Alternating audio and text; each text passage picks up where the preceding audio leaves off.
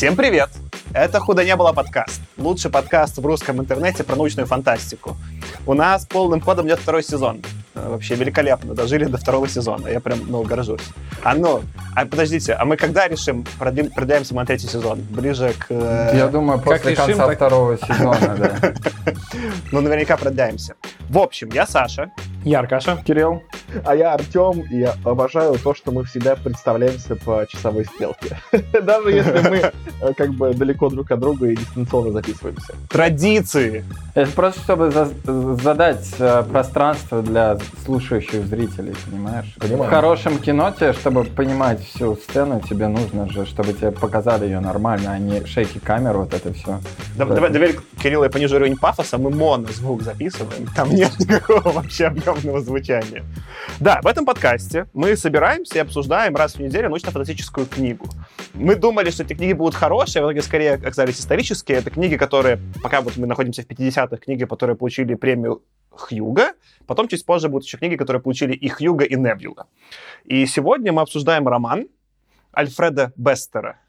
Также я поставлю, как будто он Бест, он Бестер. Альфреда Бестера «Человек без лица» или в английской версии «Demolished Man». И я сделаю краткий рекап, что там происходило. Вот у нас... Два... Спойлеры, спойлеры. Да. Спойлеры, алерт. Спойлеры у нас будут. Э, это у нас формат такой, что мы э, разбираем просто по косточкам, и поэтому, естественно, все сюжетные повороты это раскрываем. Поэтому я прямо сейчас буду до конца доходить, так скажем, в нашем рассказе. Вот, э, у нас 24 век, э, главный посыл э, предположению книги, что у нас есть телепаты, которые могут общаться между собой и могут в определенных степени читать мысли других людей.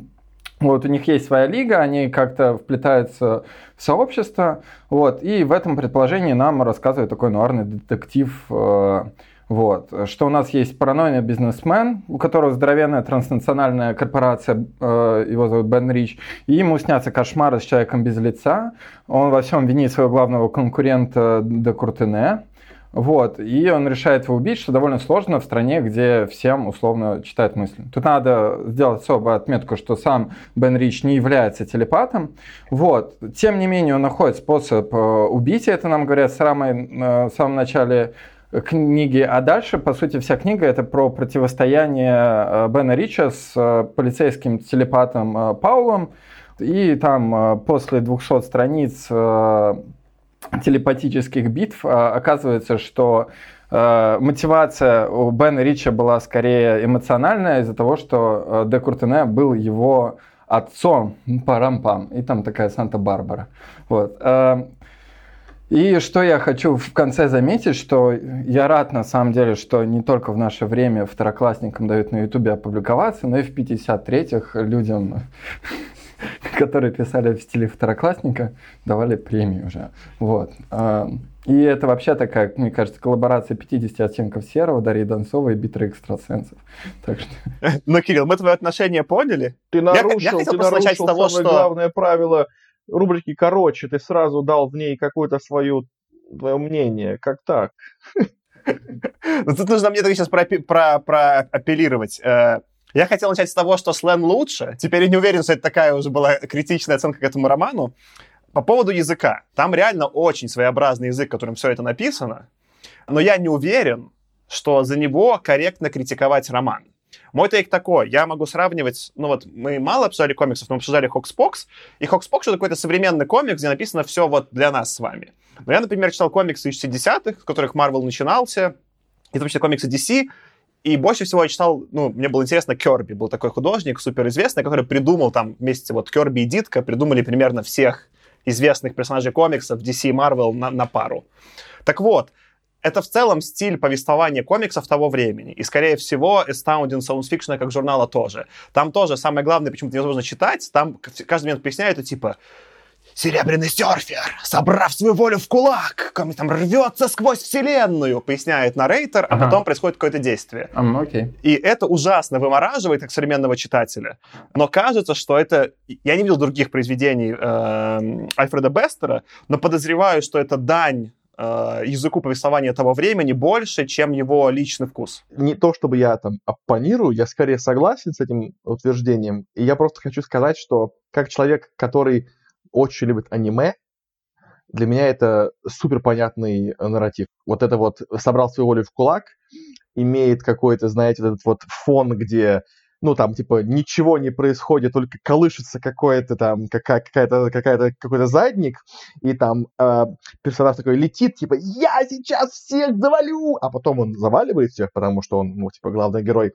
Для меня это супер понятный нарратив, и поэтому, когда я читал, я такой, типа, а, и параллельно я же с этим еще и аниме смотрю, то есть, в смысле, у меня это все вообще сложилось вот так вот, как, как я не знаю, как какая-то я не знаю, как это сложилось, идеально сложилось, поэтому мне это все зашло идеально. Я здесь добавлю такой забавный факт из, из биографии Бестера. Он же на самом деле написал этот роман в 52 году, а первые свои рассказы он написал в начале 40-х, а после этого он несколько лет работал на издательстве DC, где работал штатным сценаристом. И он несколько лет писал сценарии для комиксов. Я чувствовал! Я этого не читал факта, но я чувствовал, да! То есть здесь, возможно, вот такой вот формат какой-то комиксного повествования есть. Я, наверное, соглашусь, что он напрягает, его действительно сложнее читать, чем что-то современное или там, чем, допустим, Азимова, которого мы читали. Но я бы сказал, что это не главное, но от чего у меня в этом романе пригорало. То есть мы еще поговорим про эти вещи, но это я еще был готов воспринимать. У меня вот были другие проблемы, но пока я у них молчу. А так давай какую-нибудь проблему выбираем, и за нее зацепимся, Аркадий.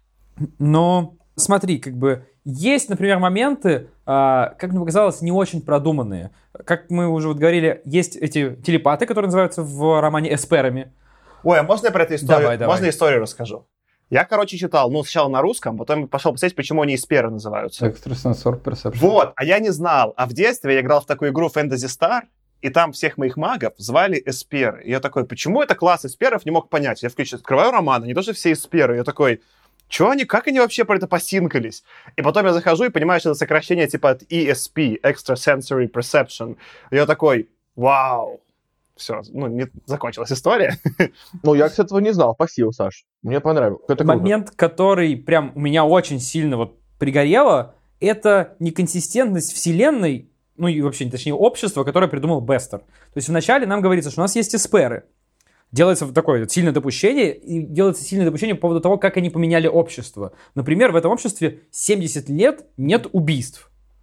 И ты, ну, первую, не знаю, треть романа как бы думаешь, что Рич, он вообще какой-то ненормальный, сумасшедший, что он в этом мире, вот, ну, в котором нет убийств, и даже люди не думают, что что-то его такое сподвигло, и ты не можешь этого понять. Но после этого, после этого, во-первых, происходит еще два убийства, которые полностью всеми игнорируются. И одно из этих убийств происходит наемными убийцами одного из персонажей. То есть это мне ломало вообще всю линию повествования. Когда тебе третий роман рассказывают, что это мир, в котором нет убийств, и ты себе складываешь картину и пытаешься из нее рисовать то, как поменялось общество. А после этого оказывается, что там есть наемные убийства, наемные убийцы, и там таких моментов было много, это просто один из самых ярко выраженных. No. И я просто не мог воспринимать нормально линию повествования, когда просто возникали какие-то вещи, которые полностью ломают то, что нам побилдили до этого. И несмотря на то, что была кру- куча крутых вещей, вообще там вот, мне кажется, э, и, и на Википедии про это написано, что э, Бестер сильно повлиял на будущий киберпанк, и это прям чувствуется, да, то есть стиль повествования, если мы возьмем того же нейроманта, очень похож на финал нейроманта. И, и внимание, когда этот астероид, где типа куча яхт припаркованных, да, да, и да, прям, да, да. это прям, ну вот, это не романт, не романт, прям прототип. Да, но несмотря на это, несмотря на то, что я понимаю, на что он намного повлиял, и он важен как вот исторически, он при этом я не мог его нормально воспринимать. И кроме этого, он еще плохо состарился во многих других моментах, про которые мы тоже еще скажем. Очень э, согласен с тобой, что были моменты, которые э, казались типа очень неожиданными. И вот то, что ты описываешь, согласен. Э, мир, который создает Бестер, Бестер, он как бы вот немножко круш, крушится под какими-то этими вещами, но для меня это было похоже на, знаете, какую-то RPG-игру, когда тебе дают какую-то историю народа или целого мира, а дальше тебя вводят как какого-то нового героя, в кавычках, хотя таких, как ты, новых героев тысячи или миллионы по всему миру, и тебе дают одну и ту же историю, что ты сейчас меняешь мир. Вот ты тот самый главный герой, после которого события всего мира поменяются. И вот я в этом смысле верил Бестеру, что как бы, да, 70 лет никто никого не убивал, но вот произошел такой вот человек, такой человек с такой вот ультрасильной личностью, этот самый мистер Рич, который как бы, э, не знаю, там разными способами кого-то подкупил, кого-то там, не знаю, сломил своей волей, и вот он их склонил к тому, что они там начали убивать, что, конечно же, типа неконсистентно с тем, что он только что говорил, но из-за того, насколько сильная личность этот был мистер Рич, чуть-чуть я ему в этом поверил. Я бы даже тут, типа, ну, развил, что Тёма рассказывает, что да, это просто вот все, что... Там есть часть, которая можно назвать, наверное, научной фантастикой, и это часть конкретно про саму технологию чтения мыслей. А все остальное это скорее фэнтези. Если воспринимать это, как, не знаю, супергеройское кино или аниме. Ну, наверное, то... детектив даже, мне кажется, много. Там еще и жанр детектива, что вот именно убийство можно приписать жанру детектива. Но даже более широко все, что, все, что вне главного вот этого повествования чтения мыслей, описано, ну, как бы есть и есть. И, ну, просто это реально фэнтези. Причем такое фэнтези не э, не с, таки, не с таким уровнем мифологии, как Дюна какая-нибудь. Ну, просто фэнтези и фэнтези, это не очень автору интересно. Я скорее говорю про то, что само допущение, вот это фэнтезийное, да, назовем его фэнтезийным допущением, про то, как работает чтение мыслей. А, мне было окей. Для меня было проблемой то, что у него есть какие-то основополагающие вещи. Вот, например, тот факт, что в этом мире нет убийц, убийство это супер редкость, он очень важный. Он очень важный для повествования. Да. Он вокруг, вокруг него куча вещей строилась до какого-то момента, пока не оказалось, что Бестеру буквально на него наплевать, и он вводит вещи, которые просто отрицают этот момент. Я понимаю, что это тоже такое допущение, можно на это не обращать внимания, но я почему-то, когда я читаю вообще, в принципе, что угодно, у меня за такие вещи, собственно, очень цепляется, я не знаю, глаз, ну или там ухо, когда я слушаю аудиокнигу. И я просто не могу дальше воспринимать это нормально. Я начинаю еще больше искать вот такие ошибки, зацикливаюсь вот этих плод-холлах и плаваю в них до бесконечности. Здесь этого было слишком много. Просто он преодолел какой-то порог, дальше которого я уже не мог вот его воспринимать стройно, и я поплыл. Ну, там было, да, много вещей, когда, условно говоря, нам говорится, например, что он умеет силой, ну, Пал, детектив, умеет силой мысли вырубить любого человека, который рядом с ним, и потом описывается, как, как они очень, знаешь, там, друг с другом пытаются драться и так далее, что они прям физически дерутся, хотя он мог на расстоянии. Вот такие какие-то штуки. Да, про, про наемных убийц меня тоже скорее повеселило. Я представил, как они 70 лет играли в домино в тюрьме строгого режима, и тут их вызывают у них как в этом, в пожарной, это они скатываются и бегут. Ну, ну тут можно даже э, сам факт того, что 70 лет никого не убивали, скорее э, примечателен тем, что а какой опыт у наемных убийц? Ну, то есть, типа, откуда взялись, э, как бы, наемные убийцы? Это тоже ведь, как бы, э, это были люди, которые никого никогда не убивали. Да? Это, это в этом, не, не смысл не в том, что кого-то убили, потому что кого-то можно было убедить убить. Но то, что они стали наемными убийцами, это чуть более далекий шаг, что вот как бы ты не только там тебя взяли, заставили убить кого-то, а тебя э, настроили на то, что ты сейчас пошел и ты как бы осознанно начал думать о том, как кого-то убить и продумывать каждый шаг, потому что наемное убийство это некоторая профессия. И тема о том, что Пауэлл мог его убить, типа, там, на расстоянии, но на самом деле не мог, э, и бился с ним там, типа, в какой-то, ну, как-то физически, тоже как будто бы проговорена э, этим каким-то кодексом Пауэлла, когда вот он всегда говорил там, что он хочет победить честно Рича, что вот он хочет победить его как, как в каком-то рыцарском поединке. И вот эта вот его э, тема, что Э, конечно, он мог бы его победить там как-то по-другому, но мало того, что он сам хотел это сделать как бы очень как рыцарь какой-то на белом коне, в белом пальто, но еще он хотел, ну, там, это одна часть, но вторая часть, что был тот самый компьютер, которому нужно было дать неопровержимые улики и кучу фактов. Поэтому это, типа, вот было две части. Ну, и опять же, я бы это сравнивал, я же не просто привел Слена, в целом логичность, ну, жанрово это похоже на Слена, и уровень логичности повествования там на, ну, продуманней. Там все еще это некое такое, ну, э, повествование упрощенное, ну и ладно, оно не мешает. Про убийц тоже не покупаю, но, короче, это же типичный тоже современный такой гиммик, что, ну да, не было 70 лет убийств, и вот когда все завертелось, все сильно... Как с э, коронавирусом, ну типа, когда понеслась, уже понеслась, как бы, вот там такое и происходит. Да, но просто э, я не покупаю этот вот мир. Я для себя нарисовал мир, дорисовал в голове, как он устроен и что поменяла вот эта история про эсперов, а Бестер, кажется, что это не сделал. Такое чувство, что он придумал некоторую основную линию сюжета, для которой не было необходимо определенное фантастическое допущение, но недостаточно глубоко продумал вот сам мир, в котором это происходит, как вообще это фантастическое допущение реально повлияло на то, каким стал мир. И вот еще один пример — это Лига Эсперов. Вот Лига Эсперов представляется просто каким-то клубом по интересам. Они на самом деле как будто бы почти ни на что не влияют, хотя на самом деле в мире, который изменился настолько сильно, что в нем нет убийств, и на самом деле там поменяться должно было еще очень много чего.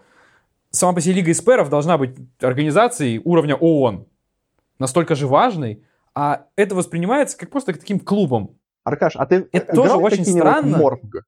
Наверняка же играл. Да. Вот я, ты в какие играл?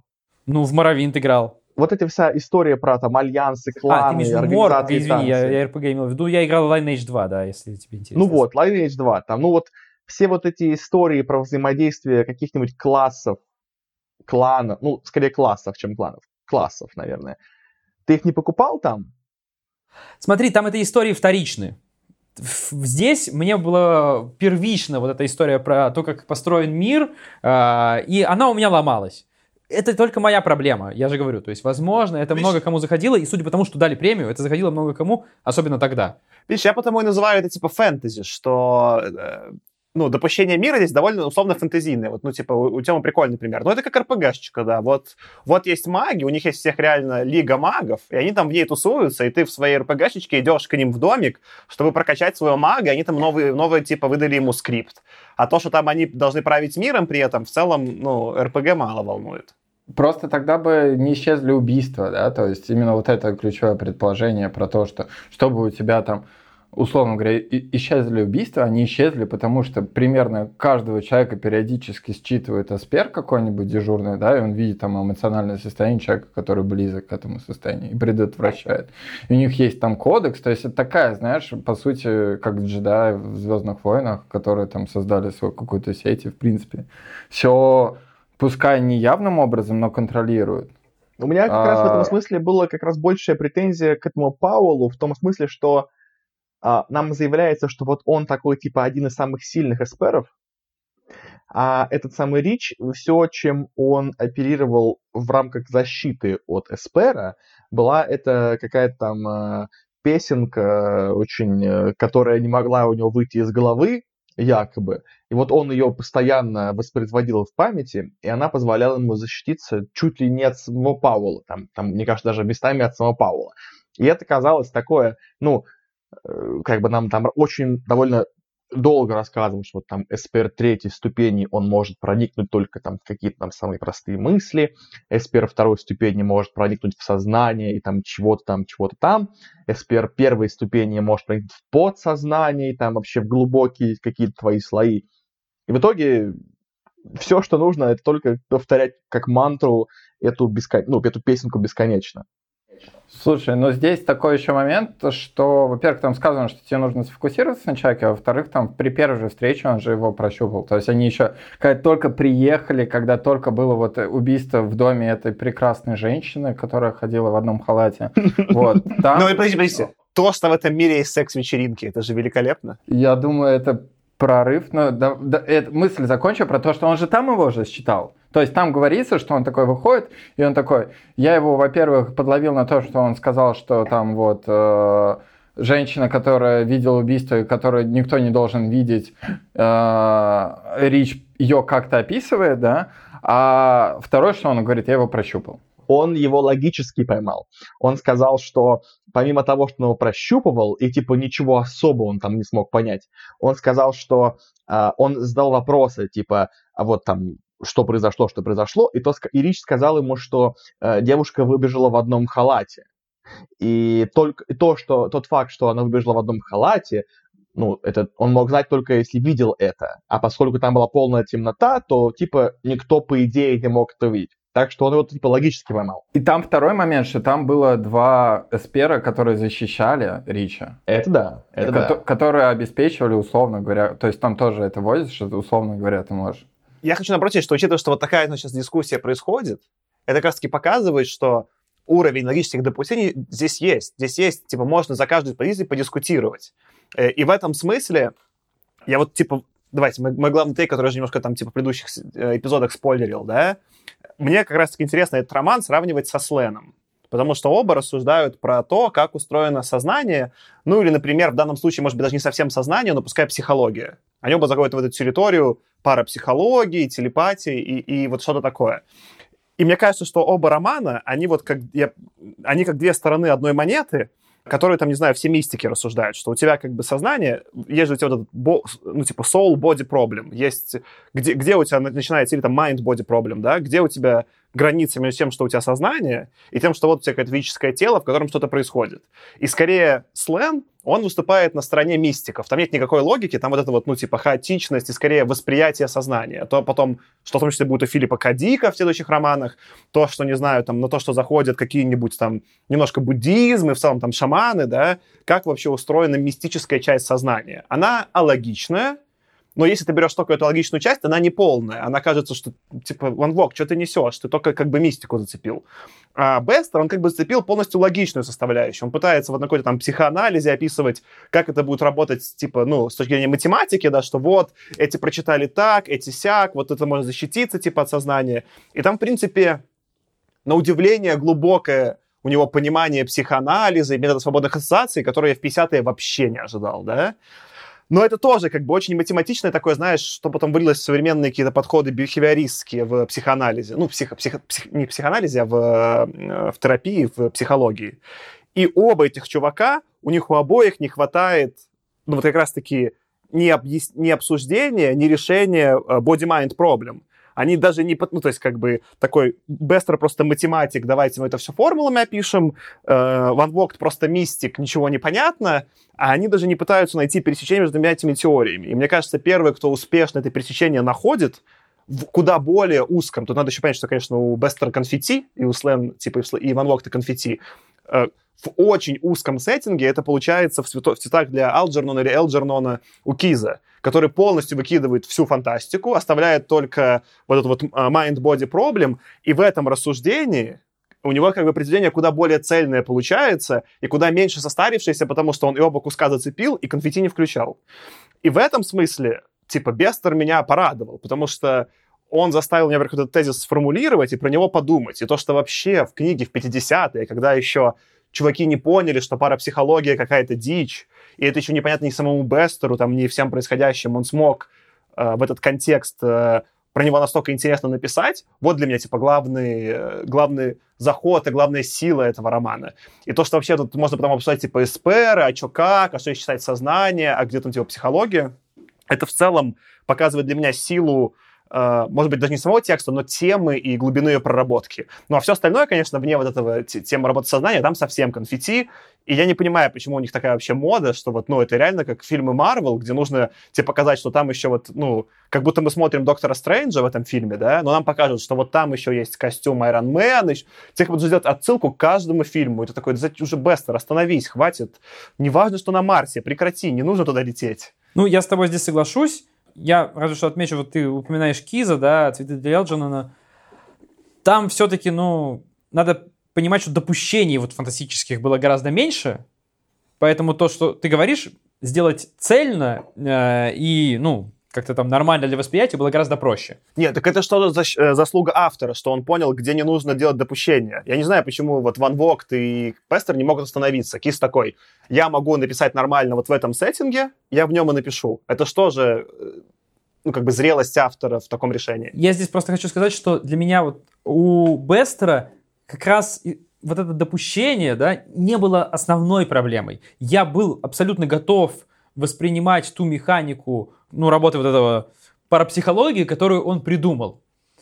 У меня главной проблемой стало то, что допу- я, я, я поверил в этот кусок, я вот поверил в эту часть. Я был готов с ней жить, но после этого все вокруг этого построено начало ломаться само об себя. И вот это здесь было самое обидное, в том, что то, как он это придумал, зашло, и зашло, кстати, на мой взгляд, лучше, чем у Ван Вогта. То, как он это придумал, ну, мне это, во всяком случае, в это верилось. Но сломалось другое.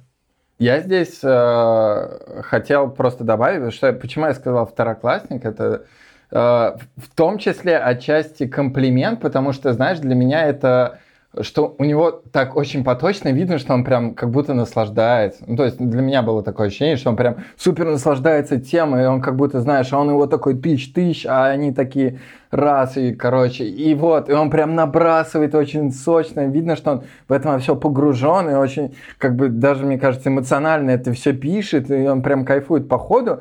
И да, местами из-за этого получается, что он там как бы сталкивается какие-то сюжетные штуки, и там он их все не разводит, но при этом э, это достаточно сочно. Даже те эротические штуки, которые он вводит, он в том числе, мне кажется, э, которые вполне возможно добавили ему очков в Хьюга, который является всенародным голосованием, вот, и что он так написано очень увлеченно. Я, я сплюсую, что написано как бы энергия повествования прикольная. И вот читать это именно по энергии было забавно. Я хочу просто немножко про вот этого второклассника обсудить. Там была вот, на мой взгляд, типа именно по языку самая сильная часть, которую я полностью пропустил в русском переводе, я потом только на Википедии прочитал, типа, и охренел. Uh, он использовал, типа, разные символы для имен. Например, типа Вигант — это Виг и амперсант. Например, Quartermain — это одна четвертая, типа Quarter и Main. И у него там куча имен, которые вот написаны таким способом. Там Эткинс — это собачка Кинс. И, во-первых, это вот, вот это, на самом деле, самое, мне кажется, сильное такое предтеча нейроманта, да, использование э, символьного языка, который у него тогда еще компов нет. Я не понимаю, как он вообще вот в это, типа... Ну, нам сейчас это кажется очень нормальным, потому что мы видели, а тогда у него такого нет. И это сильные... Вот в его конфетти, да, это одна из очень сильных тейков, которая ни к чему, но суперсильный. И даже в дополнение к этому он же еще другие стилистические какие-то вещи добавлял в своем тексте, которые отличали его от того, что мы читали раньше. Он дал нам, во-первых, а, отдельное понимание, а, ну, типа, как говорили эти самые сперы курсивом. Понятно, что это очень просто, но мы до этого обсуждали, что можно было там какие-то вещи давать, э, там, э, а в частности, когда мы Хокспокс обсуждали, мы говорили, что можно было цветом дать, э, показать, что там э, остров общается там с кем-то, да.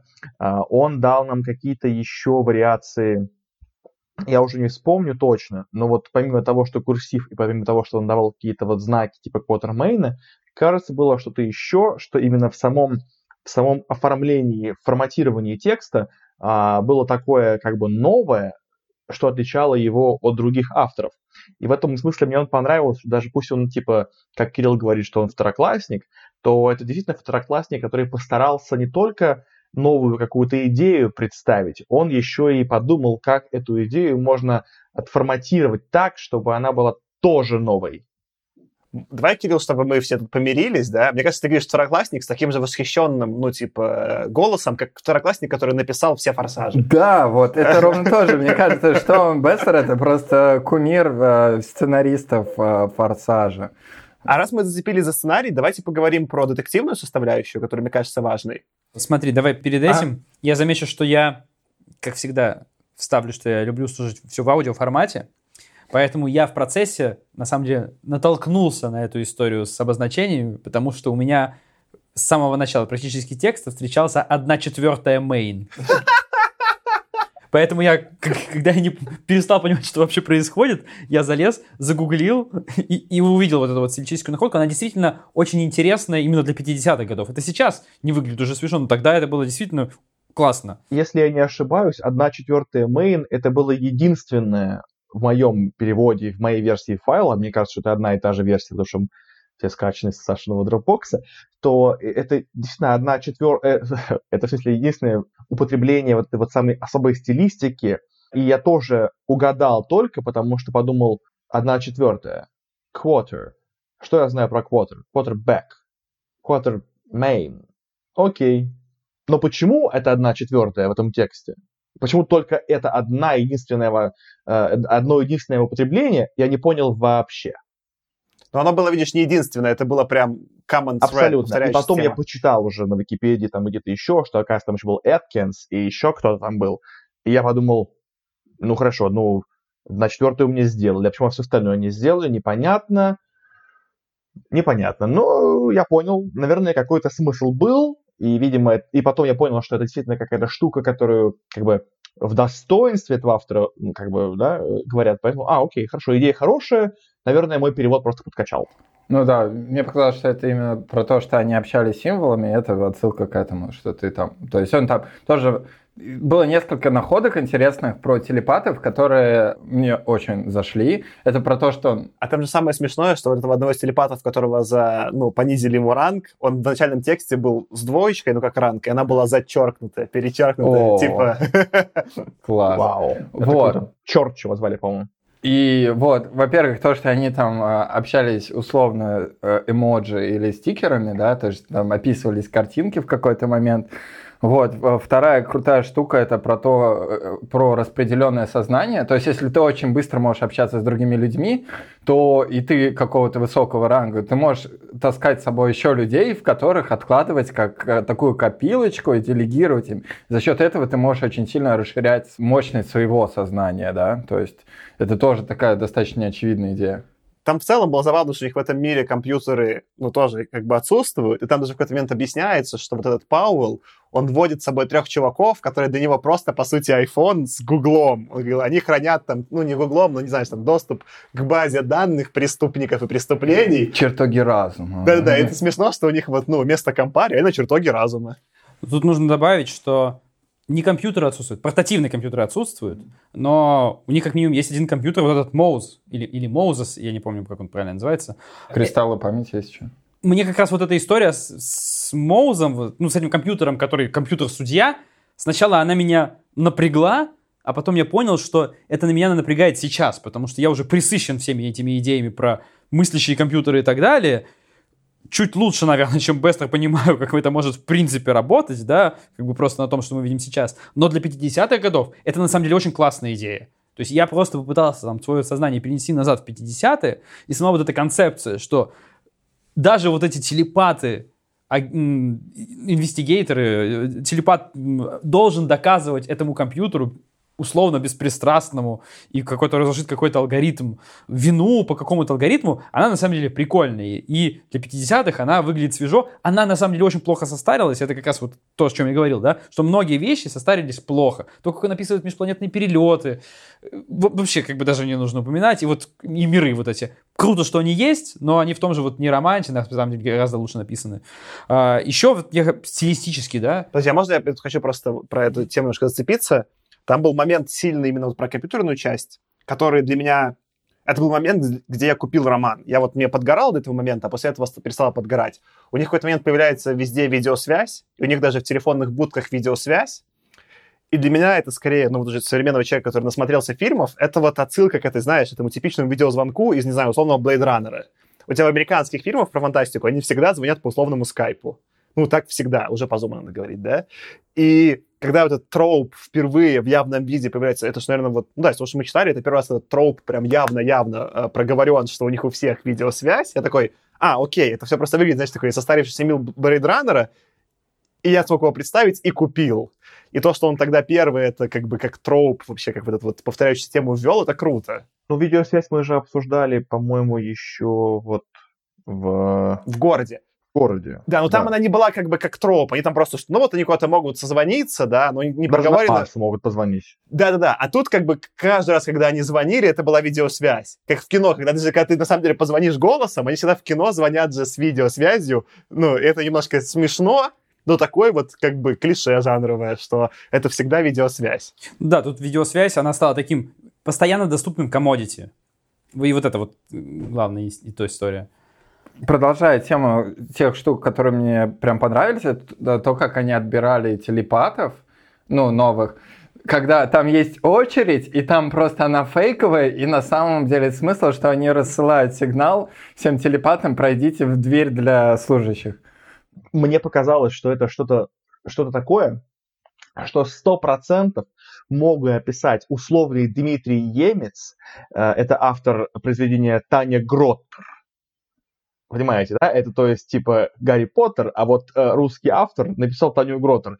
И вот я уверен, что это, это, это какое-то испытание, ну, но, но он очень смешное же. Ну, ну, то есть оно, наверное, ну, оно, конечно же, рабочее, очевидно, из произведения, но оно очень какое-то ироничное, что вот на самом деле испытания нет, что как бы ты просто транслируешь сообщение в этот самый какой-то там канал, и вот кто откликнется туда. Оно вот очень юморное, что на самом деле нет никакого а, упражнения, нет никакого теста суперсложного, который должен пройти, а это просто либо да, либо нет. И в этом фатализме, в этом каком-то там ироничном фатализме, я вот уверен, что какой-нибудь Дмитрий Емец так бы и написал поступление в эту условную школу а-ля Хогвартс, только в этом ироничном мире, который Эспер он создал. Напомню, что в слене же тоже были трансляторы мыслей, которые в ловушку вели. То есть это как бы троп, который вот в тот момент появляется в парапсихологии. Я, я просто хотел бы к этой мысли вот чем зацепиться, что для меня вот это именно пример с тем, как они экзамен делали, это вот это пример веселья автора. Ему прикольно, и если ты готов принять его, ну вот что это как реально автор форсажа, что он веселится, то это становится легче купить, и там есть прикольные замуты. Ну, в смысле, это смешно, что у них, типа, вот такой отбор. То есть там есть доля иронии и прикола в этом. Это, это в качестве, ну, там, дополнительного примера, типа, абсурдности, которую, ну, не знаю, ну, типа, см- см- смешной абсурдности, которую автор вводит, ну, совсем уже ни к чему, что, типа, ты просто покупаешь или нет. Просто мне понравился, что, помните ли вы, где находился особняк, в котором жил Рич? Его, который он продал кому-то, на Калиста. Нет, нет, нет, который, с которым он жил на своей планете. Ну, типа, не тот, который... Он просто внезапно он э, оказался на крыше гигантского небоскреба. Ну, ну, по- понимаете, да? Типа особняк, построенный на крыше другого здания. Ну, это- Ну, реально, ну, мне Аркаша, представь, что это-. Ну, Да, как представь просто, пока, что это типа, не как- серьезный а комикс нет? Фрэкшена. Почему нет? Я согласен, что у него была куча, я бы сказал, остроумных идей. Вот именно история про экзамен, она действительно очень остроумная. А, Она сейчас как раз, когда сейчас кто-то описывает такую штуку, это уже повтор того, что было кучу раз. Когда это пишет Бестер, который, в принципе, один из первых, кто более-менее пытается развивать всю эту идею про парапсихологию, это, это свежо и это круто. Но и это как раз мне нравилось у него. И проблема в том, что меня расстроило то, как он все это дальше обыграл. Когда он все это сложил в какую-то единую картину, единый сюжет, оно сломалось. А- И остроумных идей у него было очень много. Вот э, мне еще, например, понравилась идея, что в итоге-то вот они Рича, когда они его поймали, они его не казнят, они Рича там перепрограммируют, переписывают, потому что он, поскольку он... Подожди, подожди, мы- это нужно, это отдельное обсуждение. Да. Мне сейчас нужно тебе просто про твой поинт, про как бы добавить. Согласен, согласен. Я понимаю, почему может подгорать. Если ты к этому относишься исключительно, зна- значит, таким типа рационально строгим взглядом, там есть вопросы. Но представь, что это супер ироничный комикс. Представь, что это условно, не знаю, Sex Criminals Фрэкшена. Или это условно, не знаю, Казанова Это все Фрэкшена. то, Ну, о чем мы ничего не понимаем, да? Неважно, но Что типа комиксы понимает, о чем я. Просто современные, значит, черепашки-ниндзя, неважно, да? Да форсаж тот же, ну возьми, да. Да, ты, где ты как бы иронию, ну, Форсаж просто он типа не, он, он доводит до абсурда тачки, но он не доводит до абсурда как бы каждый элемент. А какой-нибудь комикс типа Черепашек ниндзя, ну там реально будет Шреддер жить в условном особняке на небоскребе. И ты такой, он поэтому БДСный, потому что он живет в особняке на небоскребе. Ты будешь такой типа кайфовать от этого. Тут А просто... я тоже кайфовал от этого. Мне казалось, что это типа супер странно, но, блин, черт возьми, работает. Прямо сейчас конкретно у этого автора работает, покупаю. Да, Да-да. хочу тоже жить в этом особняке. Так я, я тоже многие купил, просто объясняю типа Аркаша, что тут сеттинг важный. Ты, э, из-за того, что он говорит языком тебе непонятным, явно намекающим на иронию, ты можешь начать типа его такой, ну он пишет серьезную фантастику, и тогда если серьезная фантастика, то непонятно. А просто в комиксе ты открываешь, например, какой-нибудь Фрэкшн, и ты не ждешь, типа, о, Казанова комикс называется, будет смешно, и все, у тебя фильтры отпали, или форсаж такой, Вин Дизель стоит типа в футболке, все, фильтры отсыпались, он в своей алкоголичке, да, и ты такой, ну, давай, давай на тачке, прыгай через мост в небо, улетай, пожалуйста. Чтобы закончить, последняя совсем штука, это то, что Бестер на самом деле изобрел нигерийские письма.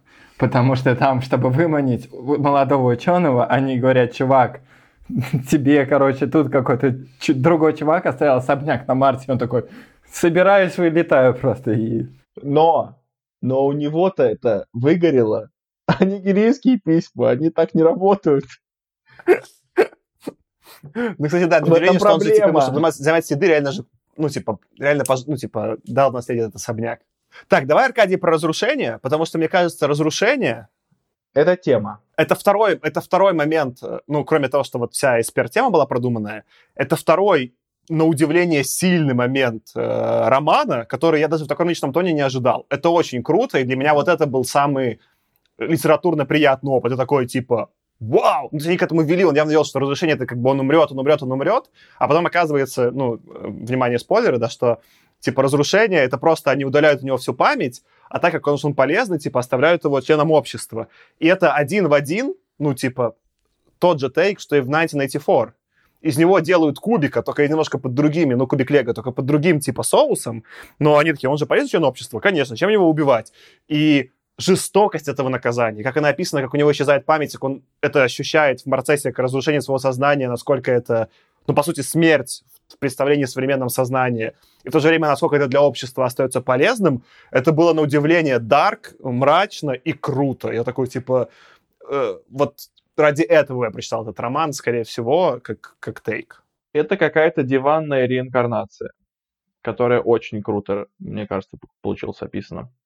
Что такое диванная реинкарнация? Это типа как э, буддизм, но только м, утилитарный. Когда ты не выбираешь, э, точнее, когда ты выбираешь человека, которого ты хочешь реинкарнировать, и реинкарнируешь его э, насильно. Вот так вот. Ну да, я, я даже себе, это, это очень прикольный тейк, я даже выписал себе э, цитату, Э, но не в этом боль, не в этом ужас разрушения. Самое страшное состоит в том, что сознание не покидает человека, что в то время, как стирают душу, разум сознает свою медленную, движущуюся вспять смерть, сознает, что в конце концов тоже исчезнет и ждет нового рождения, и прощается с жизнью, и скорбит на собственных нескончаемых похоронах. В мигающих, вздрагивающих глазах Бена Рича Паул увидел это сознание своей гибели и боль, и трагическое отчаяние. И в общем и целом это недалеко от такого, ну, газетного пересказывания концепции буддизма и перерождения. И это, это прям мощно. И даже э, мощно же еще то, что не просто нам сказали, что вот, типа, есть зло- ну, условный злодей, и есть какой-то механизм, при помощи которого мы этого злодея можем переделать в добродетельного человека, как бы отключив его вот эти злодеяния, как бы отключив память о его злодеяниях и там переписав его там операционную систему. Не просто, то есть как бы, как бы сделали это в каком-нибудь там сериале, ну мне так кажется. Э, показали бы одну серию, в которой а, вот он был плохой-плохой, ну там, там миллион серий, а потом бы показали механизм, при помощи которого вы переписали бы, а потом бум, и он стал хорошим, просто переродился. А нам еще и показали, как именно он страдал во время этого перерождения, что это реально больно, что это, это типа не то, что типа ты, ну как бы, не знаю, как вот, вот в церкви, которая тебе вот рассказывает, что за грехи нужно пострадать, да, вот, что нужно там какую-то работу внутреннюю проделать, не знаю, возможно, это далекое там какое-то сравнение, но типа, э, и, возможно, я там про церковь тоже странно сказал, но смысл, что типа ты не просто взял, как бы не тумблер выключили и включили, и ты новый человек, а что вот у тебя есть какая-то дорожка, по которой нужно пройти, и она неприятная. Это тоже было очень интересным доходом для меня. И я тебе больше добавлю, это же как раз-таки наказание именно для Рича, который супер эгоистично, оппортунистский, индивидуалистский персонаж. То есть для него среди всех персонажей этого романа это худшее наказание. Потому что он наиболее, к ну, для него это наиболее противоречит его ценностям и философским убеждениям. Смотрите, давайте я сейчас спрошу, просто, может быть, я не так понял повествование, но я правильно понимаю, что вы говорите про вот наказание и про вот эту болезненность процесса для Рича, подразумевая вот это его уничтожение вселенной? Нет, нет, нет, разрушение. Когда он уже подвергся разрушению. Когда в Там не говорится уже. про какую-то болезненность для него на самом деле. Подожди, Нет, вот, вот только что что- цитату тебе прочитал, где описывает Ну, Пауэлл концептуальную Э, Аркад, проблематичность. Можно я попробую? Я по- имею в виду скорее субъективное восприятие это Рича. Сначала там Пауэлл пытался выудить из Рича историю о том, кто такой человек без лица. Из-за этого, для, для этого, он уничтожал вселенную Рича постепенно, для того, чтобы в итоге свести его с человеком без лица, и тогда оказалось, что человек без лица – это его образ отца. а типа можно я тебя перебью здесь на секунду? Потому что это важный поинт, что вот Пауэлл использовал концепцию солипсизма. В какой-то момент Рич начал думать, что мир создается в сознании Рича. И мы немножко саркашно до записи обсуждали. Я расстроился, что это не оказалось концовкой. Если бы это было концовкой, что это реально было просто все придуманное Ричем, или неважно, всеми участниками процесса, если хотя бы один из людей разуверуется в этом мире, и он от этого закончится, это прям был такой мощный экзистенциальный, типа, финал. И когда в итоге оказался финал детективный, он хороший, он ровный и осмысленный, но я такой даже немножко, блин, вы почти уже вырулили на экзистенциальную концовку и отказались, и чуть сгрустнул. Да, это был бы суперсильный финал, но он, наверное, был бы там, типа, ну, очень, сло... ну, в смысле, очень сложный для той аудитории. Но потом, когда уже Пауэлл все это доказал, это я продолжаю для Аркаши, то как бы Рич попал в психиатрическую больницу, Кинстонский там этот университет, или как там его зовут, и дальше Пауэлл пришел его навещать, и там а, Рич упал с какого-то там балкона, и очевидно было, что он там в каких-то страданиях, он там бился в конвульсиях, условно как сумасшедший, и вот мы про вот эти страдания говорим, что вот он уже понятно было, что он обезумел, и он с Пауэллом, он потом в конце Пауэллу сказал, типа там, Пауэлл, там, друг хороший, но на языке условно из э, цветов из Эл- э, для Элджернона, таком типа упрощенном. И вот мы тогда поняли, что он совсем уже одичал, из него сознание там уже куда-то утекло, и он, очевидно, страдает, но вместе с тем уже понятно, что находится в этой стадии перерождения. То есть он уже говорит на языке какого-то там страдающего эмбриона. Типа того, как мне показалось. Ну, может быть, я посчитал это просто немножко по-другому. Я воспринял это так, что тот, кто находится в Кингстонском вот этом колледже, да, вот этой лечебнице Кингстонского колледжа, это уже не Рич. То есть я воспринял так, что вот разрушение, оно Рича уже не стало, Рич уже развалился вот по-настоящему его личность. Ну, может быть, как бы вы правы, допускаю. Я, наверное, даже поясню, почему вот этот момент я эту историю купил про разрушение постфактум, когда уже переосмысливал. Когда я ее читал, у меня бомбило. У меня прям отвалилась очередная ступень. Это произошло из-за двух обманутых ожиданий. Как минимум, Точнее- Бе- минимум Бестер вывел тебя в космос. Я бы даже сказал двух необманутых ожиданий. Первое из них это вот как раз часть про то, что солипсизм оказался вс- всего лишь ловушкой Пауэлла, потому что с первого момента, когда нам сказали, ой, звезд больше нет, я подумал, ну это что, вот сейчас это Пауэлл вот так вот как бы его пытается объегорить. Дальше это шло в формате таком, что это все усиливалось, усиливалось, происходило очень долго. Я в какой-то момент подумал, да неужели это правда сейчас пойдет в какую-то такую суперэкзистенциальную штуку, и окажется, что нет никакого Пауэлла, есть правда только Ричард Декуртне. Я такой, а нет, это все-таки Пауэлл его так объегорил. Я такой, ну блин, вот это вот слишком просто. И второй момент. С момента, когда нам сказали, что в сообщении на самом деле было подтверждение Декуртне, я начал задуматься, так, а что же здесь не так? Неужели Рич, окажется, что Рич просто поехал, а это просто вот так играется, как просто тема, что он, не знаю, ненавидит и хочет убить его, потому что, я не знаю, он его отец. Я об этом подумал настолько рано в романе, что когда это оказалось реальной концовкой, у меня просто пригорело. Ну, потому что, ну, ну, у меня просто по- после этого я пытался, да нет, это будет слишком просто. Да нет, это будет слишком просто, а вот здесь тогда получится совсем натянуто. И когда это оказалось так, у меня вот, вот реально ступень отвалилась. Ну, тут мне важно тебе добавить, что это сколько? Это за 30 лет до Luke I'm Your Father. То есть, как бы, ну, я понимаю, что сейчас отцо- концовка о том, что он его отец супер избитая, но это вот тот момент, где я смог перенести в 50-е, и тогда это просто, ну, свежак.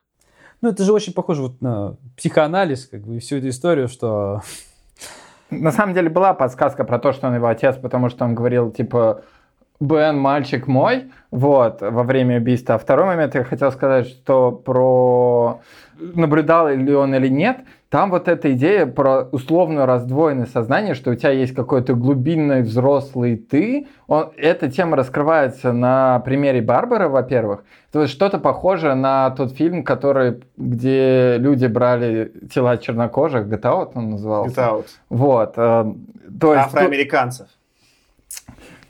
Ну, темнокожие тоже пойдут. Я не знаю, я считывал, что он на самом деле в процессе разрушения личности, она у него как бы гасла, вот это его внутренняя какая-то глубокая взрослая я. Но пока он не опустился совсем это, она все еще с ним была. Вот. И вот вроде там даже про это тоже как-то упоминается.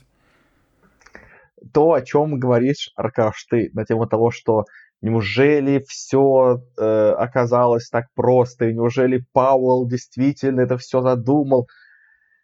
Это же так и работает. Ну, типа, представь себе вот этот вот какой-нибудь сериал, там, не будем приводить пример никакие там лосты или еще что-то. Я, кстати, когда рассказывал, представь... можно я перебью на секунду? Я когда думал, что изначальная концовка, это была бы один в один концовка лоста, и я подумал, почему бы она мне зашла, а зашла бы она мне вот ну, в этой книге именно потому, что он мне не оставляет неотвеченных вопросов. Он меня не обманывает, что будет что-то великое, а потом подсовывает экзистенциальную концовку. Он меня, наоборот, делает наоборот. Он мне подсовывает рационально, но говорит, все экзистенциальное. И вот этот переход, он классный, он не, ну, раз, не расстраивающий. Так я как раз и хочу сказать, что если, я вот не знаю, то ли это из-за вот этой комиксной какой-то основы, то ли из-за какой-то сериальной основы, которую я примешиваю сюда, но вот поня... мне было понятно, так же, как и тебе, что э, в итоге это будет обманка, что это все там Пауэлл придумал, что это не, действительно не будет того, что звезд нет и ничего нет, и, и но я думаю, предположим, что автор бы написал это в рамках, вот была там какая-то одна серия, вот build-up был до того, что Пауэлл начал какую-то свою вот эту вот э, расследовательскую деятельность, а потом бум, одна серия, в которой сразу же было понятно, что это его техника. Тогда это было такое, типа, ну, у нас даже не было бы основы, чтобы зацепиться за нее, чтобы поверить в том, что, какое-то, что есть какая-то какая психологическая игра. А вот он дал какое-то время, ты говоришь долгое время, он долго, муторно там это писал, что вот там звезд нет, еще чего-то. А мне показалось, что вот это было такое время, чтобы мы начали думать, неужели он ре... ну, неужели реально, может быть, это все обман, а может быть, все это была штука, все это произведение, что на самом деле ничего этого нет, это все... Неужели это проклятый остров? Да?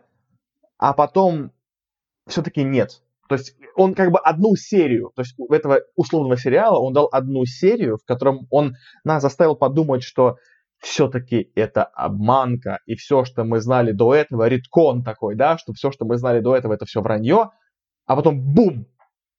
Я в этом смысле поверил. Мне нравится тема, что, во-первых, уже слово редкон использует. Я так и знал. Я для тебя сказал его. Но более концептуально, это еще то место, где похвалю Бестера, Потому что, по сути, Бестер описывает в этом романе битву телепатов. И если мы вспомним битву телепатов из э, «Темного Феникса», последнего фильма про X-менов, то это просто там мужик и женщина, потеющие и смотрящие в камеру. И это очень скучно наблюдать. И вот фильм, этот... который никто не смотрел, Неважно, ну, почти любая битва телепатов в кино — это ужасно. Именно потому что, когда что-то происходит ментальное, это очень сложно продать текстом или видео. И то, что Бестер какие-то куски этого вполне себе продал, и вот на этой истории про солипсизм мы такие купились, а что вдруг реально, типа, это Рич придумал, это, несмотря на весь, весь этот сеттинг страны 50-х, да, и вот весь странный язык, это очень круто, то, что он в целом смог найти, и, и туда же драка, на самом деле, у меня падает Паула и Рича, да, он пытался найти какие-то визуализируемые в голове элементы, чтобы показать в целом довольно скучную битву би- телепатов. И у него местами это получилось. И даже, ну, то есть, я вот пытаюсь найти какие-то, знаете, тоже зацепки к э, современной культуре.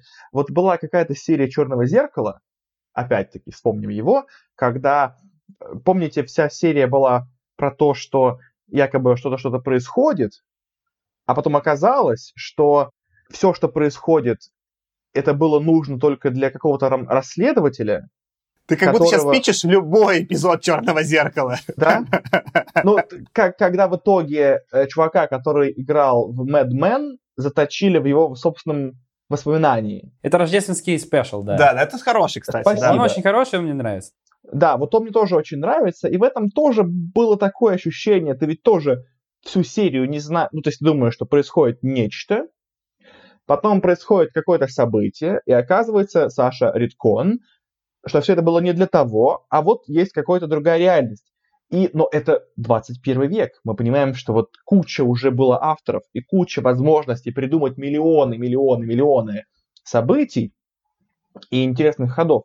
А вот тут этот мистер Бестер придумал что-то, что он как бы такой, а может быть, но нет. И тоже было довольно интересно, на мой взгляд. Я здесь хочу как бы переключиться на тогда детективную составляющую, поэтому для меня, для меня, для часть то, что мы обсуждаем, к ней относится. И у меня были вопросы к детективной составляющей, особенно там первую, не знаю, там четверть романа, но в целом главную параллель, которую я хотел провести, я хотел с двумя произведениями, которые я чуть-чуть заспойлерю. Одно у нас было в подкасте, и про чуть позже. А второе — это мой любимый фильм прошлого года, с исключением «Паразитов». «Паразиты» гениальные, посмотрите. Это «Knives Out», который, по-моему, в русском переводе был «Достать ножи».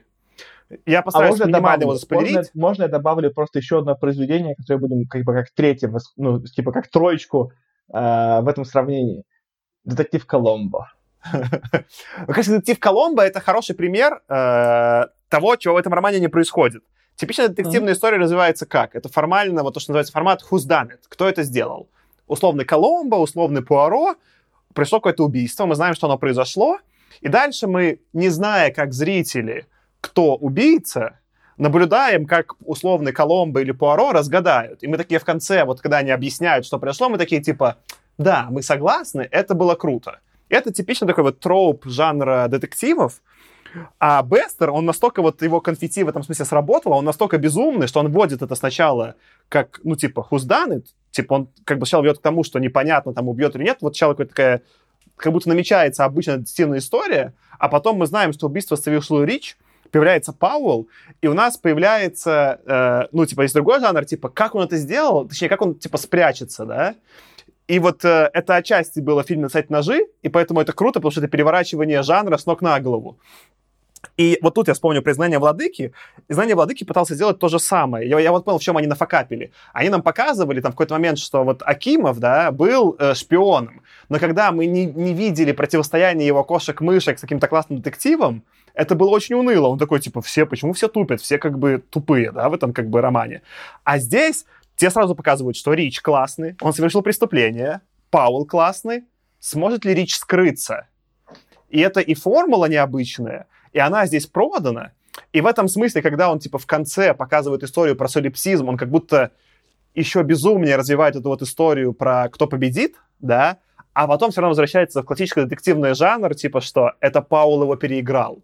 И он вот несколько раз, типа, Бестер такой переворачивает стол условно, да, и это слишком даже, как подумал в какой-то момент, слишком глубокий уровень э, отрицания жанра, просто даже для такого развлекательного вот, детектива слэш фантастики, который писал Бестер. Я не понимаю, что на него нашло, но, наверное, вот кроме Knives Out, это был первый раз, когда я только вообще увидел даже исполнено.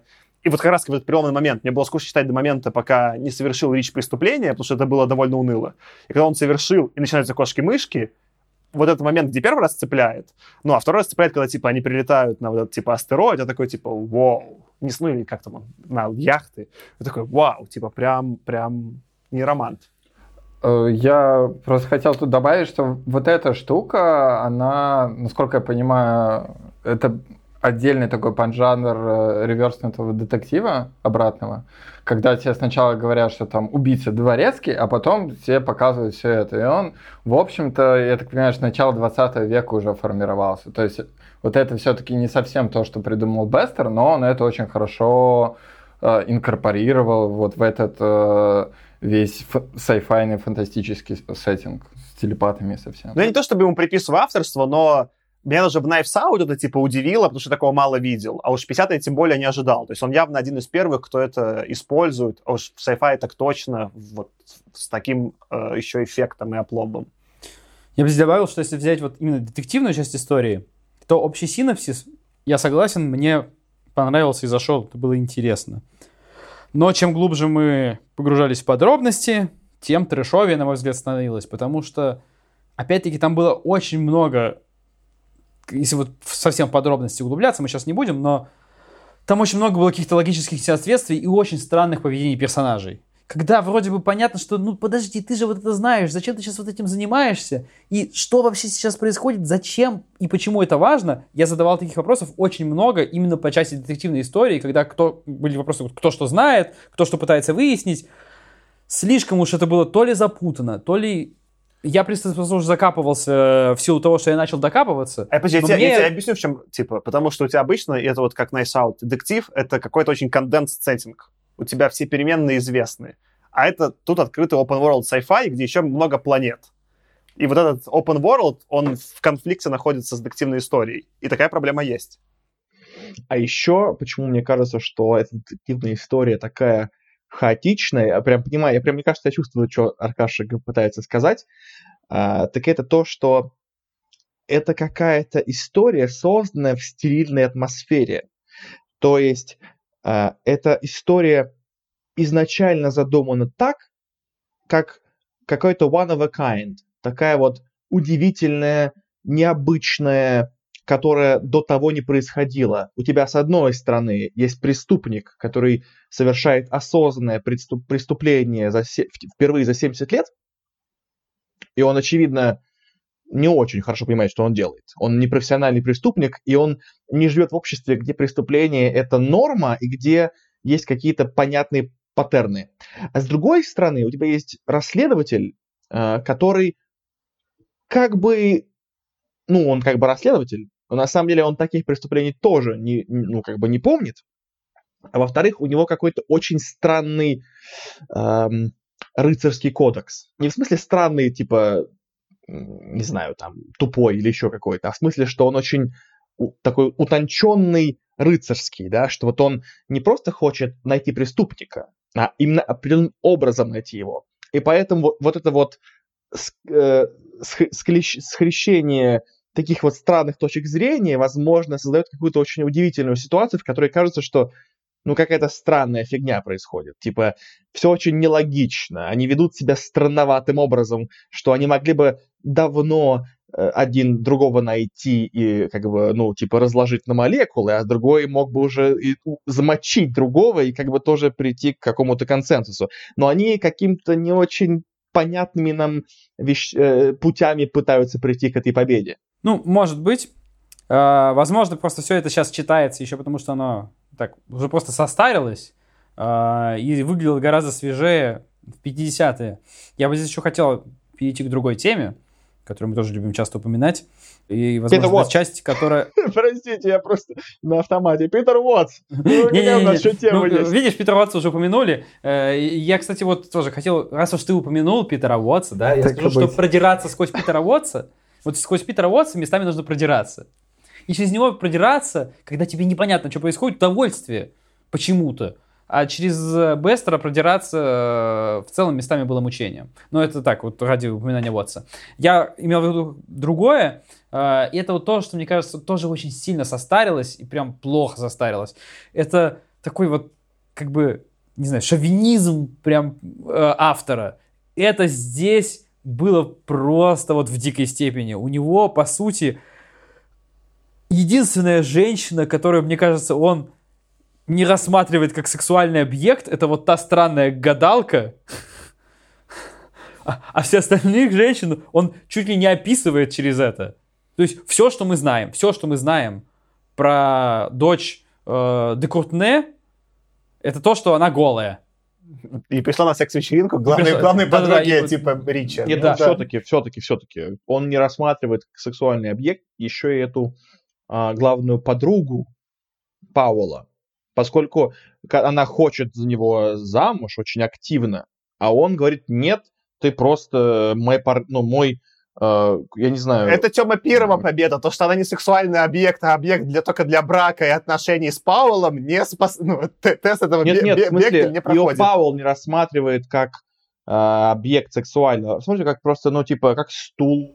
То, что Паул ее не рассматривает, это не значит, что ее не рассматривает так автор. Автор вкладывает в этот персонажа только то, что она эспер, и то, что она хочет замутить с Паулом, который, которому она нафиг не нужна, она все равно хочет замутить, несмотря на то, что она это понимает. А, ну в этом смысле окей. Но все, это, это ее, все, что ее есть как в этом бы персонаже. показывают просто как, э, ну типа, как, я не знаю, как вот стул или, или стол, или типа что-то, что не мешает и максимум может помочь. Как домохозяй, даже не как домохозяйку, как, ну какой-то, да, вот объект на кухне, типа того. А, в этом смысле, да, я согласен. Я неправильно понял вопрос. Согласен с вами, да. Описание женских персонажей в этом романе, оно просто, это, это оголтелый сексизм даже по моим стандартам. Поддерживаю. Подгорело, господи. Вот. Э, был некоторый писатель Ричард Берт, который про этот роман написал, что странно, что э, в нем э, упоминание девушки идет только вместе с прилагательным прети. То есть такая симпатичная. Вот.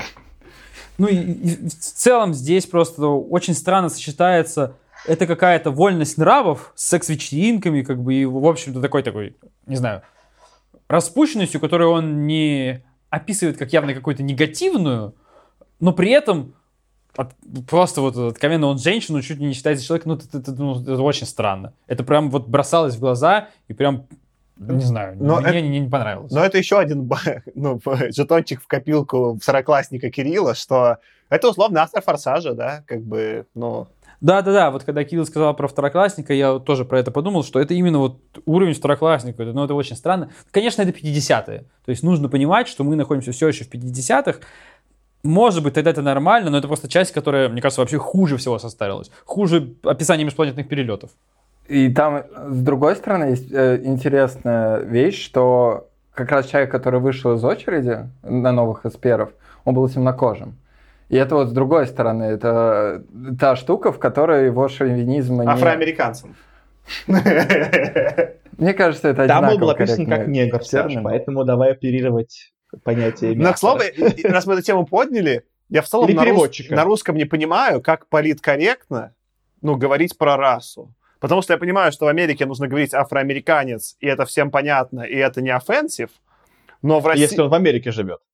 Да-да, и я могу сказать, могу сказать black, наверное, да, ну, в каком-то контексте, где это может быть не offensive. Но если скажу, например, на русском черный, да, это же заведомо, ну, очень негативная коннотация в русском, так, ну, типа, я не стану это говорить. Я да. все время в русском теряюсь, потому что афроамериканец это слишком какая-то, ну, типа, заимствованное. Странно, но это вообще не американец. Если скажешь авто, афро-россиянин, да, это да, выглядит да, как да, будто вот стебешься. Да, да, да. Многие я... говорят авто, афроамериканец про русских негров. Ну, я не понимаю, как вообще на русском... нормально. Для меня темнокожий звучит очень offensive. Я не а мне кажется, тоже нормально. Нормально, да? А мне кажется, как-то очень...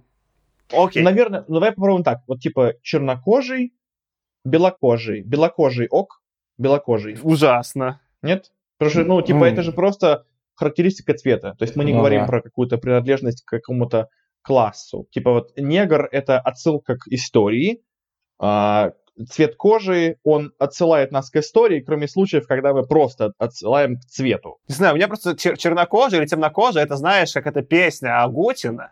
Я такой сразу, что за дичь? Э, ну, в смысле, мы сейчас не решим, я просто более широко, что как бы я понимаю, как на английском говорить про это, не будучи offensive, а на русском я не понимаю, это забавно, что нет, э, нет жаргона. Слушай, честно говоря, именно, мне кажется, даже в России, даже негр это нормально. Ну, потому что есть Нигерия, в конце концов, которая, ну, как бы, ну, страна, которая нормально называется это. Это просто именно какие-то штуки, которые в, не в нашей культуре они есть, мы пытаемся их соблюдать, хотя, в принципе, на самом деле, у нас-то нету никак, у нас нету истории плантаций и так далее, да, из-за но... которой это offensive. Да, но я боюсь, если бы мы шли с Аркашей по Бруклину, говорили на русском, и я сказал слово «негр», нас бы пристрелили, и справедливо.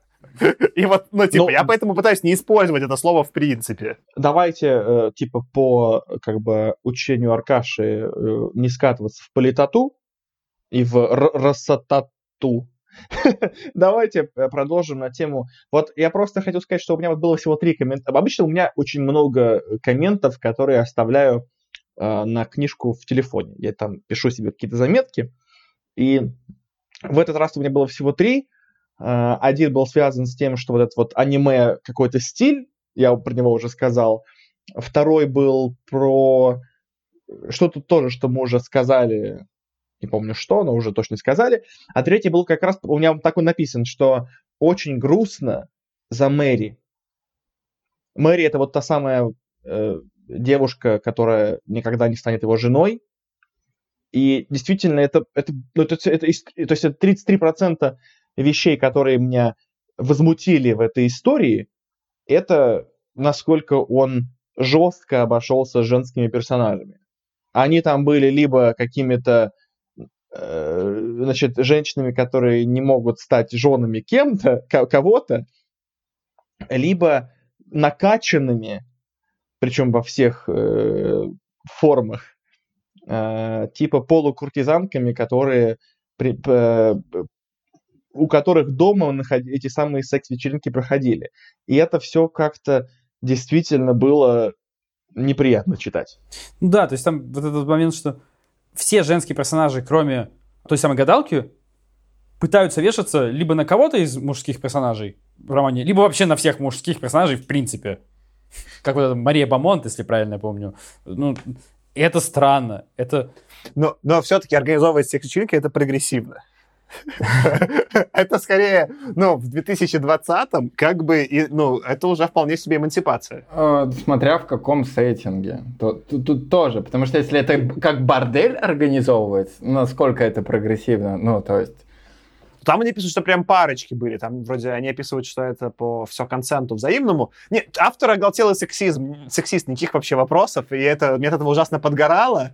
Э, но на удивление, вот этот троп с э, Кинки Королевой и Марией Бамонт, э, его можно интерпретировать в современном сеттинге не сексистски. Э, Кинги Королеву, да, то есть Мария Бумонт, это как раз еще то, что можно понять. Но все остальное, ну, то есть вот, что из себя представляет дочь де Куртне? Все, что вы про нее знаете, это то, что она, в общем-то, убежала, причем очень странно поступив, я до сих пор не могу понять ее толком мотивацию, и для нее это было настолько травмой, что что она делала? Ну, э, а он г- просто Отключился утверждает, что она мозг. Ну, супер типа того. хаотичная, как бы, ну, ну, то есть вот реально, мне кажется, в сознании Бестера, я, может быть, ему вкладываю эти слова, которых у него в голове не было, но а это что там с бабы взять, как бы с ума сошла и все. Ну, то есть то у меня такое ощущение, что он так думал, просто глядя на то, как он все остальное описывал. А можно под адвокатом дьявола? А там есть какие-то мужские персонажи, ну, кроме двух главных э, противоборствующих сил Рича и Паула, которые как раз-таки обладают хоть какой-то прописанной... Хоть какой-то индивиду- индивидуальностью. Ну, вот, например, мне, мне показалось, хоть сколько-то хоть сколько-то описано, был тот, я, я забыл, как его зовут, которого э, Ассасин? ис- исключили из, из Эсперлиги. Чорч. Чёрч, а, Чёрч. окей, там и Чорч Например, есть, есть, и главный Ассасин, окей, И, да. и есть еще Газ этот, который помогал в начале тоже первый. Гастейт. Да, Гастейт такой. Окей, тогда вообще, конечно, никакого оправдания Бестеру. Мужчины хотя бы выступают в роли своих профессий. Мне вот просто интересно еще, можно ли это как-то, не знаю, возможно, тупая мысль, вот что, поправите меня. Если бы заменить эту мадам Бамон, или как там ее звали, на мужчину, ну вот что мы говорим, типа, вот какая-то эмансипация, что секс- э, сексуальность начала быть прописана в виде, в виде какой-то там кинки-вечеринки, но тот факт, что ее именно женщина замутила, это ведь тоже получается какое-то такое, что вот женщина Да это такая держательница борделя просто. Ну да, типа, а что еще она может, кроме как вот бегать в ночнушке или, а, если уж в крайнем случае, то бордель организовать. Так, подожди, в чем вопрос? Да нет, вопрос, мне То кажется. в вроде как он, он типа прописал персонажа какого-то больше, чем бегаю, ну, женского персонажа боль- больше, чем бегающая в ночнушке, в ночнушке женщина. Но даже эта женщина, она только смогла, все, что она смогла сделать, это ор- организовать бордель. Так нет, э, э, Еще раз, это не другая- бордель, это кинки-вечеринки. А, Простите. Мне кажется, прописано, э, говорили про другую, про ту, которая держала э, вот этот домик за э, гадалками и так далее. Это же разное. Не, нет, это я помню, да-да-да, это я про другую, как раз про ту, в доме которой организовали убийство. Не, ну, Тёма, твой аргумент можно добить до того, что да, если бы там эта Мария Бамонт была мужчиной, она была бы хуже. Сразу становится заметно, что ее убеждения прописаны хуже, чем даже там вот у мужчин типа Чорча и остальных. Мгм. Ну да-да, я только про это. Еще вот последний момент, про который мне хотелось так очень вскользь поговорить, это как раз вы говорили, вот это, это на самом деле такой комиксный троп, что суперзлодей, по сути, Бен Рич против супергероев эсперов, все эсперы такие рыцари, то есть они на самом деле все используют свои силы во благо, у них есть кодекс, и они все его придерживаются. И на самом деле это немножко, если так задуматься, нереалистично, Потому что, э, ну, а что, если как бы есть эсперы третьей ступени, которые просто себе во благо как бы захотят использовать? Никто их не поймает. Но, как бы, у нас повествование построено, именно вот эта вот история, как раз действительно, это комиксная штука, супер злодеи против супергероев. Мы не рассуждаем на тему, а, а что вот они вообще как бы не ведут себя по-другому. Ну, это типа Это окей? клятва Гиппократа. Да-да-да. Поклялись, делаем. Да, но это опять-таки, он это закладывает, а потом это начинает ломаться, когда Бен Рич, просто подкупив деньгами, может подкупить, собственно, крутых эсперов. на его сторону становится Гастейт, которого, казалось бы, он просто купил. Ну, не, не только за совсем деньги, но купил. еще и за власть. Там он Да, нашел там была какой-то там хитрый а- способ, чтобы в итоге этот самый Гастейт стал бы типа главой этой там типа новой какой-то организации эсперов, которая был бы уже другой порядок. Ну, то есть это бла-бла-бла, но anyway, ты прав, он его купил деньгами и властью. В общем, смотри. будущей властью, не факт, который бы что случился. Историю про супер благородных рыцарей эсперов, которые стоят на страже всего хорошего, и когда возникают всякие Бен Ричи, они против них как бы вот стоят, защищают человечество, я еще готов был купить, пока эта история не сломалась, вот этой историей про то, что только ты обещал власти деньги одному из них, сразу все сломалось. Как это все держалось 70 лет до этого, возникает большой вопрос. Но я это купил с той точки зрения, что там упоминается, что этот вот Бен Рич обладал супер харизмой. Ну вот в этом плане, что он был супер убедительный. Даже для Паула он в какой-то момент такой его пер- переубеждал. И, и- и это вот то, о чем я говорил, что это ты должен купить то, что до этого так никто не делал, понимаешь? То есть вот то, что вот он предложил такую хитрую, хитрую в кавычках, такую вот э, идею, что, а можно ведь не только де... вообще, вообще в принципе можно предложить кому-то деньги и власть для того, чтобы кого-то убить.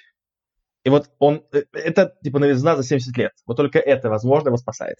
И в защиту Бестера он же не продает эсперов как заведомо хороших людей. Он продает как людей, которые хотят некий делать вид Евгеники. Они хотят, чтобы стали все люди эсперами. О, да. И это заявлено как их цель. Там не заявлено как их цель, что они хотят, чтобы, ну, там, не знаю, преступности не было. Это просто побочка, которая случилась под шумок. Ну и если вкладывать в эсперов мотивацию ту, про которую ты говоришь, мне до конца непонятно, почему эта история тогда очень быстро не переросла в то, что написал Хикман э, в последних «Людях X», которые мы обсуждали. Почему эсперы, будучи мотивированными сделать больше эсперов, больше, если мы назовем их мутантами, почему люди против них не ополчились, когда их еще было мало? Так э, смотри, как раз именно потому, что у них есть кодекс, и этот кодекс, он как бы говорит, мы безопасны, мы не будем э, использовать нашу супер там силу, да, и Бестер закладывается на то, что это сработает. Но и опять-таки, знаешь, это какая-то часть, которая он говорит, ну пускай будет так, и с этим работаем. Ну, это еще антитеза к Слену, потому что в Слене был разгон про то, что все эти с завитками и полузавитками, они плохие, а тут автору неинтересно, он тебе другое объясняет. Ну, кстати, слушайте, а вот еще просто, ну, э, я, это реально хорошая идея, что, ну, то есть это то, что автор набрасывает, что все должны поверить, то есть вот если мы говорим про X-менов, все должны поверить в то, что у них интенции добрые, но способы у них могут быть агрессивные, насильственные, и они могут использовать их против людей, против других мутантов, против космических пришельцев. А тут как бы мы верим, и все верят, и люди, и все-все-все верят в то, что у них интенции ненасильственные, и они э, и, их, их- ими следуют. Но мне интересно вот что, что э, я не помню, мне кажется, что до этого мы не читали роман, в котором автор повествует от лиц- в первую очередь от лица негативного персонажа. Это тоже было интересно, потому что я, когда начал читать, я так ненавидел этого Рича. Он был такой неприятный. Я думаю, я что должен... А я ведь как бы, ну, не знаю, такая вот у меня уж э, суть, что я э, как-то эмоции вч- вчитываю в себя, когда читаю. И мне первые главы, я прям, я хотел что-нибудь сломать, какую-нибудь тарелку разбить. Я прям вот думаю, ну, господи, как можно быть настолько наполненным яростью, и, и что мне все бесит. А потом уже, когда, ну, типа, развитие какое-то прошло, я думаю, да, ну ладно, хорошо, у меня есть какой-то положительный, этот вот э, положительный в кавычках антигерой, как бы это странно не звучало, Пауэлл, которому я могу как бы довериться, вот он уж там разрулит, но думаю, так, подожди, ну хорошо, если Пауэлл типа антигерой, то есть что, полу- получается, победит Рич, то я не хочу, чтобы он побеждал. Что за чертовщина? В общем, я в таком странном был отношении. Я буду как раз вот это... Я же говорил, что мне было тяжелее всего читать именно начало романа, и мне кажется, вот это одна из таких самых важных ошибок Бестера в написании. Это все еще можно рассматривать как некоторую, знаешь, типичную историю противостояния какого-то, знаешь, преступника и правоохранительных органов. Какой-нибудь crime story типичный, да? И все-таки вот в этих crime story есть такой троп стандартный, что сначала чувак что-то из хороших соображений делает, а потом становится в первый раз на вот эту преступную э, стезю, потому что такие были обстоятельства.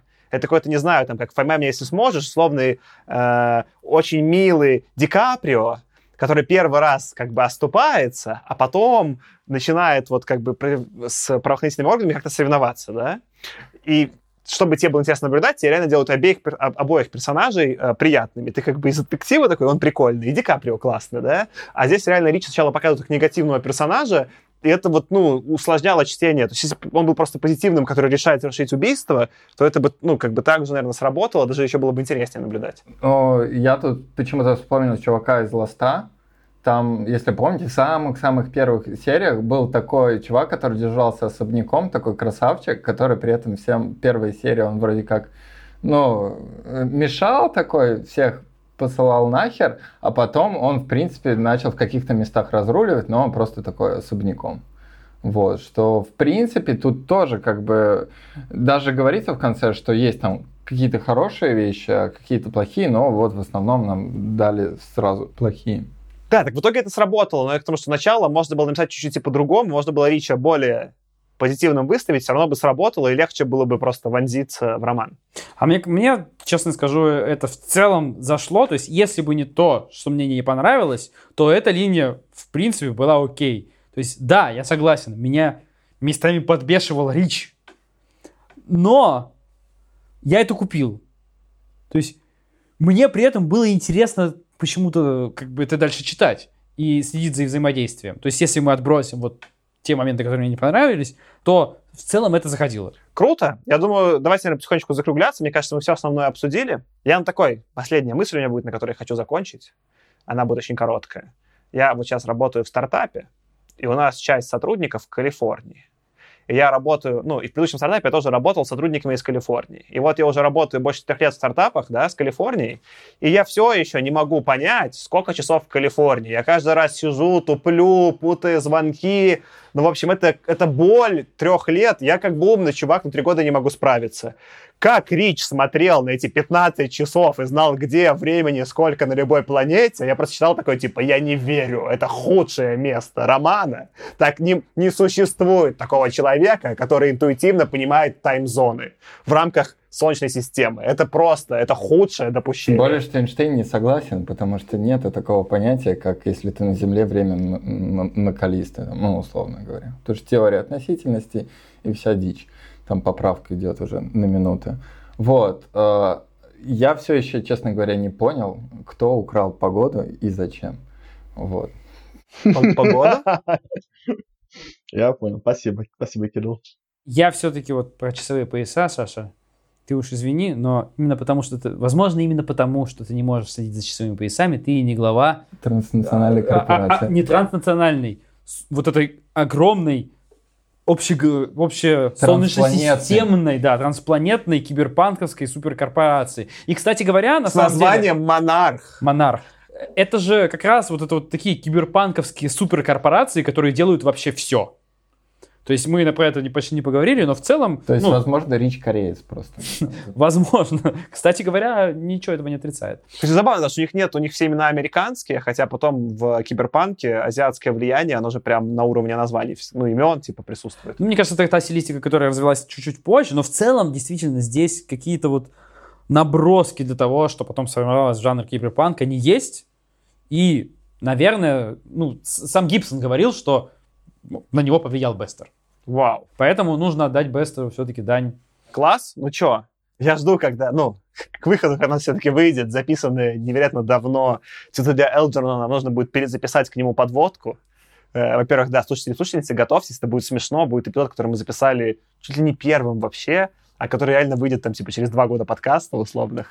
Я не знаю, сезон еще будет длинный, но, возможно, для меня вот Бестер станет одним из таких авторов, который заставил больше всего подумать, именно как противопоставление Слену, и как Ван Вокту, и как э, противопоставление Самда Элджернона. И в целом тема создания — это очень прикольно. И вот чего мне не хватает, в том числе в современной фантастике. Я когда был подростком, мне вся заходила эта тема про науку, там, не знаю, физику, математику, компьютеры, но реально тема сознания за скобками оставалась. И то, что чуваки в 50-е, в 40-е впервые начали угорать по эсперству, по парапсихологии и про это думать так смело, это прям зачет. Ну, а, в принципе, при всей неоднозначности понятно, за что дали первую премию Хьюга. Вот. И я думаю, на этом заканчиваем. Э, я Кирилл. Я Саша. Аркаша? А я Артем, и мы опять сделали это почти что в... Как это сказать? Я забыл. По часовой стрелке. Да. Э, ну, типа, мы просто, слушайте, слушайте, мы накидались. Мы, у нас была, мы накидались на эпизоде про Слена, и у нас была традиция накидаться снова. Да, ставьте нам э, звездочки, желательно 5 в iTunes, пишите отзывы. Если вы это сделаете, нас больше людей услышат, и тогда этот подкаст просуществует дольше, мы продвинемся на третий сезон. И более того, как вы, я надеюсь, слышали нас в итогах первого сезона, мы читаем отзывы, которые нам прислали, собственно, в этом самом итоговом выпуске, поэтому если вы нам что-нибудь напишите, то мы обязательно прочитаем это в итогах второго сезона. Пишите, пишите. Всем пока. Там. Чао! Пока!